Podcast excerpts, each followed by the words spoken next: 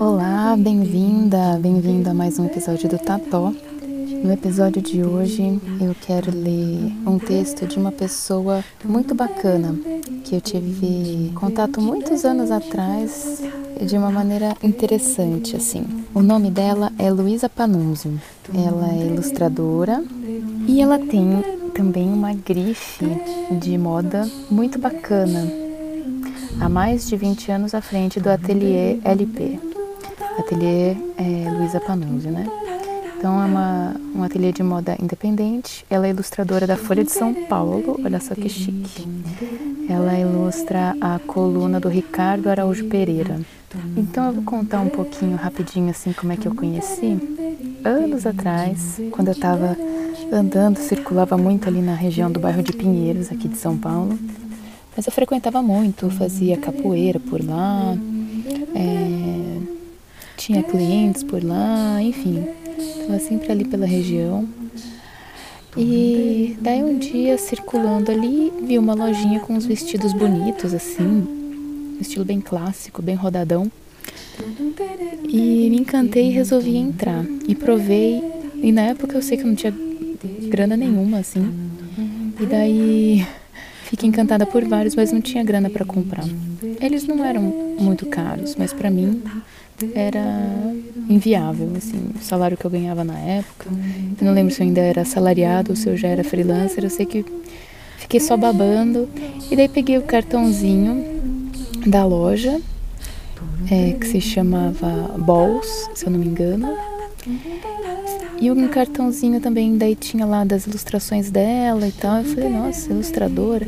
E daí comecei a acompanhar acho que não tinha ainda Instagram, mas já devia ter Facebook, coisa assim. Comecei a acompanhar a Luísa nas redes sociais. E daí fui me encantando pela, pelo que ela compartilhava, né, publicamente. Daí vi que ela ficou grávida, daí acompanhei o nascimento da filha dela, da, da Clarice. Daí vi que ela ficou grávida de novo, daí vi o nascimento do filho dela, o Bento. E toda a saga que é o que eu vou contar nesse. Bem, não vou contar toda a saga, né? Porque senão teria que ser um episódio de algumas horas. Mas ela participou de um projeto de uma doula chamada Graziella Marcolin. É, eu vi pelo Instagram, não sei se tem outras redes sociais também. Mas a Graziella Marcolin, ela parece que começou esse projeto, história, relato em quatro partes. E daí eu achei muito lindo esse relato e resolvi ler. Daí pedi autorização para Luísa e ela me autorizou a gravar esse episódio. Então é uma pessoa assim que me apresentou muitas coisas legais. Sigam a Luísa, confiram as ilustrações dela que são muito humanas. Ela participa também de um projeto muito maravilhoso. Ai, que eu preciso pesquisar aqui. Peraí. Mas eu falo no final, que é sobre. Acho que é conte, conte para alguém, alguma coisa assim. No final eu vou pesquisar, daí eu falo para vocês mais certinho. Mas é basicamente falando sobre. sobre abuso, né? Sobre assédio. É, e, e ela ilustra os casos, as pessoas mandam as histórias para ela e ela ilustra para contar esses casos numa forma meio de, acho que de catarse, assim. Então, e a história que eu vou ler aqui fala sobre o, a história do Bento, né, o segundo filme dela, que nasceu com, com fissura labial. Então daí ela começou um projeto maravilhoso que chama As Fissuradas. Então no final eu vou dar todos esses créditos da Luísa, da loja, dos projetos dos quais ela participa, tá bom? Então, vamos lá?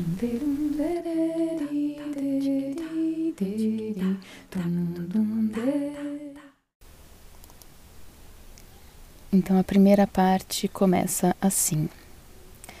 Não tinha noção do que era engravidar até que engravidei. Já tinha quase 30. Era inexperiência mesmo de vida. Espontaneamente, queríamos um filho, Caetano e eu. E, como quase tudo a que nos propusemos a fazer até então, conseguimos. Eu queria uma menina para começar, e ela veio. Me lembro que mantive um ritmo normal de vida, repetindo a todos que gravidez não era doença. Trabalhei até o último dia. Não arrumei mala da maternidade, mas o quarto da menina estava pronto para o dia em que ela chegasse. E ela veio. No meio de uma festa, na casa dos avós de Caetano. E eu não tinha noção nenhuma do que era um parto, quais os seus sinais, e me tranquei por horas no banheiro me sentindo entupida de um cocô que não queria sair. Só que já era Clarice. Logo minha mãe e minha sogra, que também estavam na festa, me levaram pela mão e o obstetra foi lá me acudir. Aquela coisa, hospital, todo mundo para lá de saco cheio, lá vem outra grávida, madrugada dentro.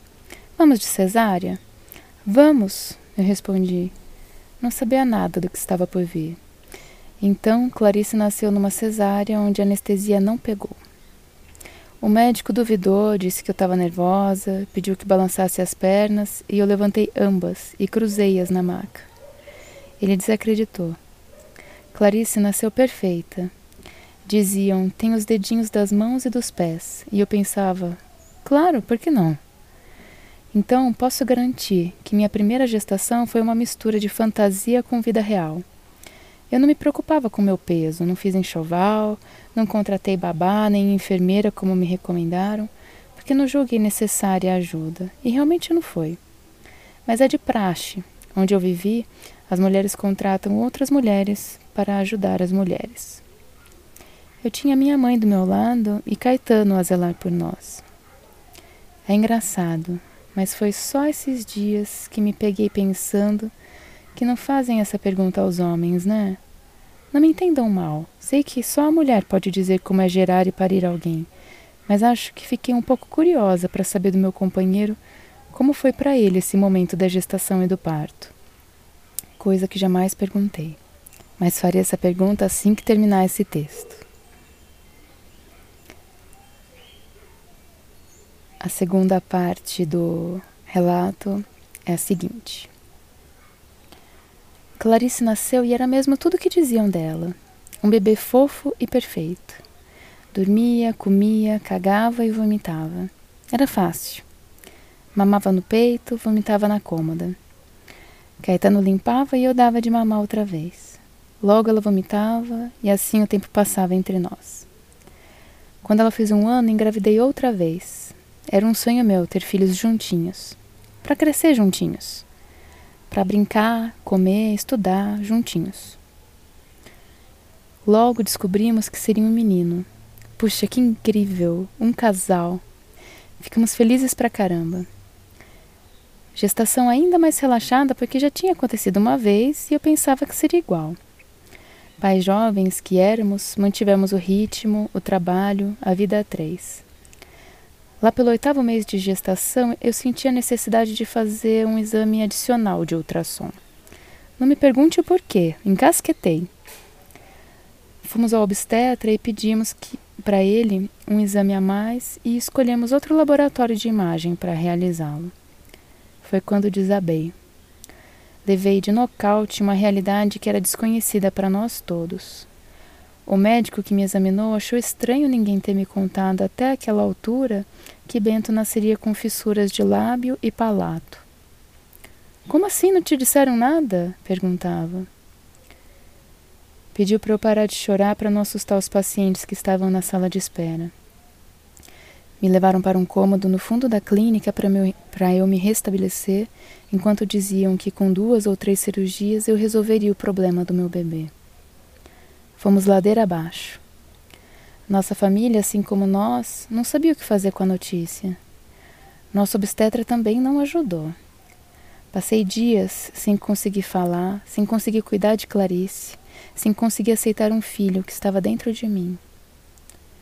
Por vezes disse para ele assim: Não saia daí, que eu não sei cuidar de você. Minha maior tristeza era não amamentar o bebê pois havia amamentado Clarice até os onze meses divinamente. Eu pensava o tempo inteiro que ele não poderia mamar. Logo, poderia morrer porque não teria meu leite materno. Entre outras coisas que passam pela, passaram pela minha cabeça na gestação dele. O que ele teria de enfrentar na vida, bullying, cirurgias. E é tudo verdade mesmo. É difícil pra caramba. Então, a terceira parte. Alguns dias depois de receber a notícia de que o Bento tinha uma fissura lábio-palatina, resolvi me consultar com o pica do ultrassom da cidade de São Paulo. Me lembro que o cara era professor, doutor, a, para, a parada toda. E a consulta era cara pra caramba. Lá fomos, Caetano e eu. Eu tremia e ele dizia com aquela naturalidade que só médico tem que meu bebê tinha sim uma fissura e outras síndromes associadas. Caetano segurando a minha mão e eu chorando, com certo enfrentamento de quem tinha em casa outro bebê para cuidar. Saímos de lá em silêncio, com a informação de que Bento teria fissura lábio-palatina e uma grande chance de também ter síndrome de Down. Aí tive certeza, não vou conseguir amamentá-lo. Chegamos em casa, eu me lembro como se fosse hoje. Clarice estava brincando na sala com minha mãe e minha sogra preparava o jantar. Era frio, junho de 2012. Eu não conseguia sair do carro, entalei. Eu também estava enorme, nem Caetano saía. Como se dá essa notícia para as avós? Ficamos um tempo ali e quando entramos em casa choramos no colo de nossas mães. Bento nasceu poucos dias depois, após uma conversa entre Caetano e eu no jardim da casa onde morávamos.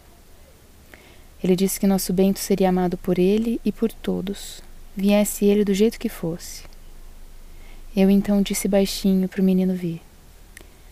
E ele nasceu num parto tranquilo, num dia 20, seguido de uma longa cirurgia precoce que não deveria ter sido realizada da maneira que foi mas naquela época não tínhamos conhecimento do que era ter uma fenda facial e palatina.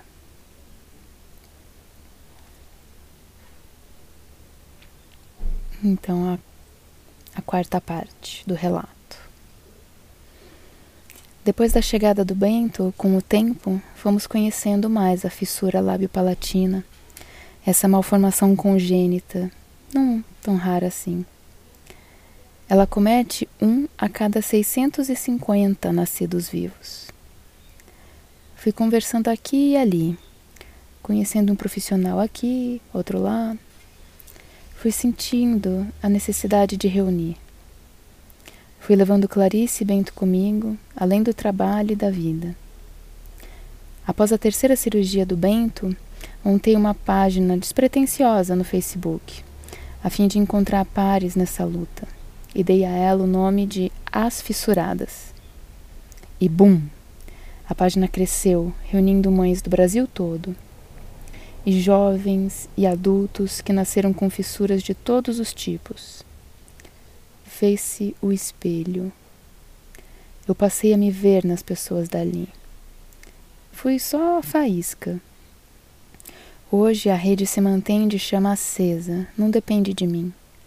São as pessoas que dela fazem parte, compartilhando suas dificuldades, suas trajetórias e conquistas que fazem o encontro acontecer e ser força para lutar por políticas públicas que contemplem todos os fissurados do nosso país. Como chegamos até aqui, não sei. Mas sim, nesse percurso houve tanto amor quanto dor e uma ausência minha com Clarice por um tempo em que Bento teve exclusividade nos cuidados, que ainda pretendo devolver, em vida. E eu bem que tento. Até porque costumo sempre dizer que Clarice é a melhor pessoa que conheço e é também minha melhor companhia. Hoje quem escreve aqui, finalizando esse relato em quatro partes, é a Luísa Panunzio.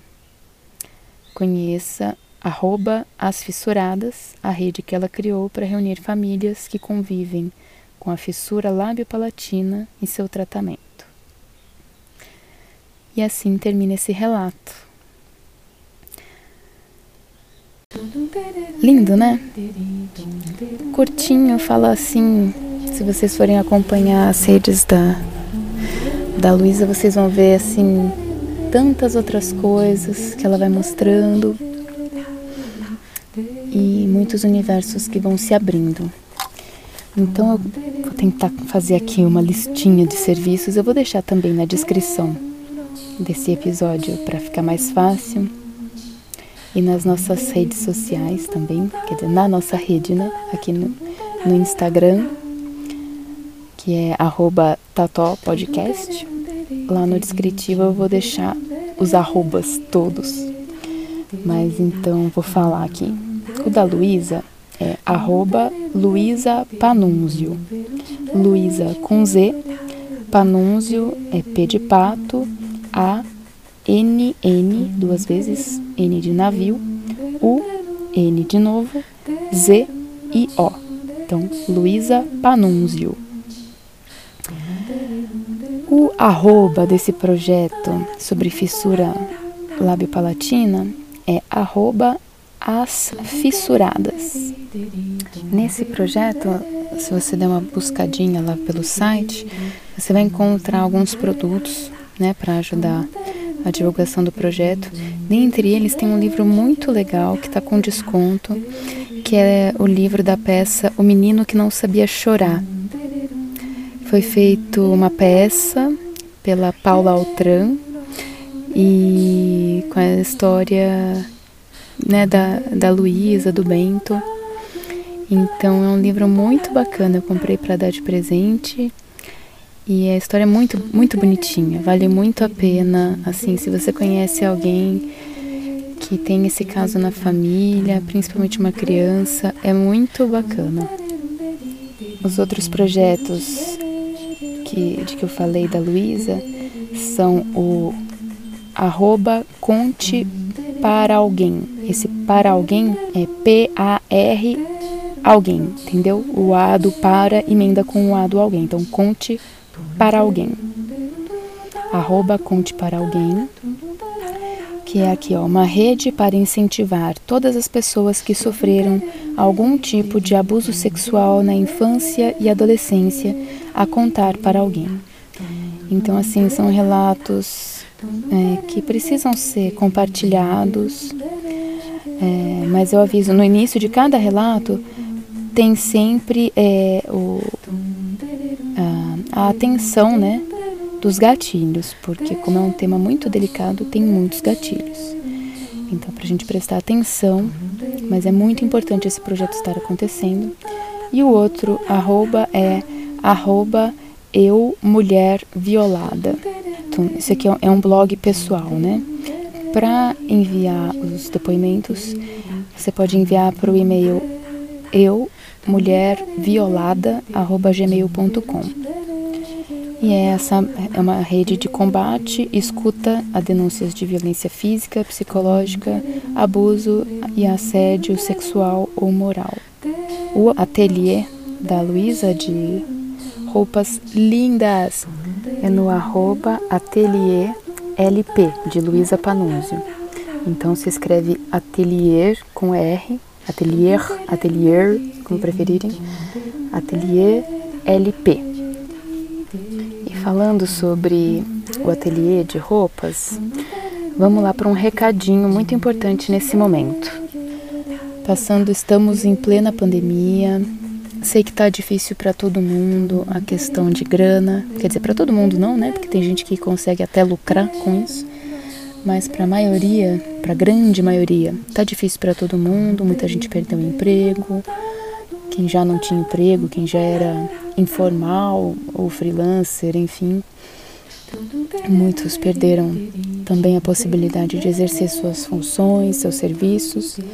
Então, falar de consumo é complexo, mas podendo ajudar, se você precisa consumir alguma coisa, tá sem, sem alguma roupa, sem algum é, utensílio, procure, procure o pequeno produtor, o pequeno comércio. Compre do pequeno, compre de quem está perto de você.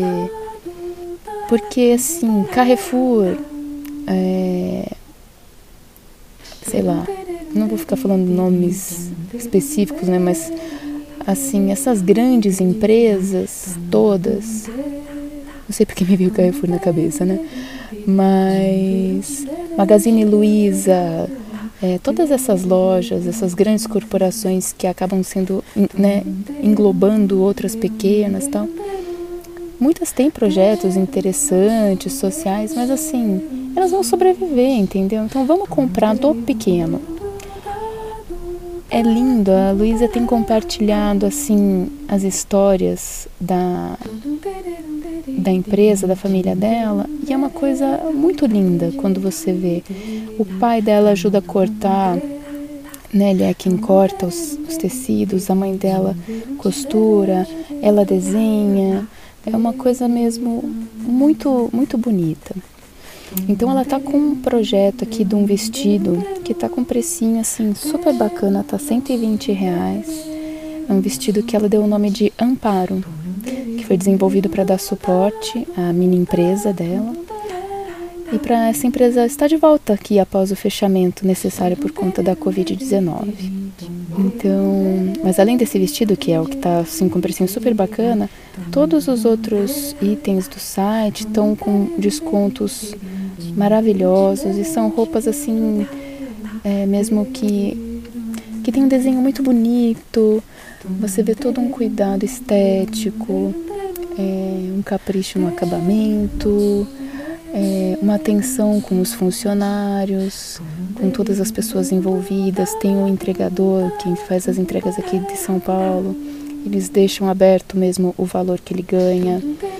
É, todas as críticas também que ela que ela se posiciona, a Luísa, então tem as, as sopas Quem Mandou Matar Marielle, tem o a, vestido com, com estampa antifascista, uh, ela fez a camiseta da Tati Bernardi, daquela frase que ela falou, que ficou famosa, né? Que é Eu sou bonita, mas estou cansada. Maravilhosa essa frase, que é bem, bem o que está acontecendo, né? Então, assim, é, é isso. Ah, ela também tinha um blog maravilhoso, que era, ah, se não me engano, era para Clarice ler quando crescer, alguma coisa assim. Tem o, as ilustrações dela para Folha, como eu já falei. Procurando aqui, ah, a loja dela, o ateliê da Luísa Panunzio, em São Paulo, fica na rua Augusta, número 2690, loja 117, nos Jardins, dentro da Galeria Ouro Fino, uma galeria famosa aqui, entre a Alameda Lorena e a Oscar Freire. Tem atendimento também via WhatsApp, pelo número 11 971 279 080. No Rio de Janeiro também tem uma lojinha, agora na Avenida das Américas, número 11.365, loja 125. Uh, e que mais, que mais, que mais? Ah, ela tem uns projetos muito legais de bordado. Olha, é uma pessoa assim que você começa a, a mergulhar, parece que não vai acabar nunca mais.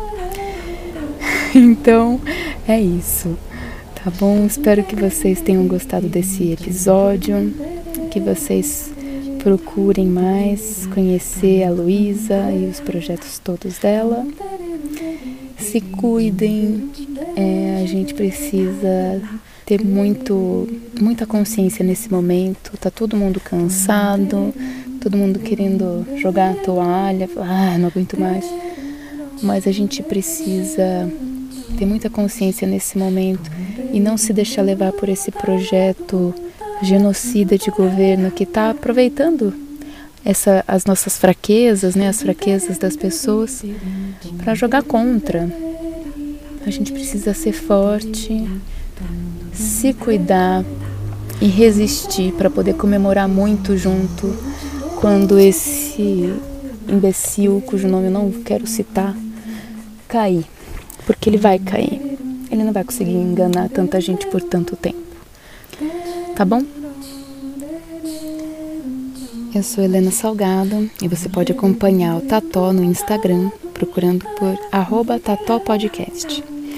Lá você encontra na bio os links para os episódios e o contato, caso queira mandar alguma mensagem. Eu vou adorar saber o que você achou dessa leitura. O episódio foi gravado em São Paulo em 2021, finalzinho de março de 2021, e publicado pelo app Anchor.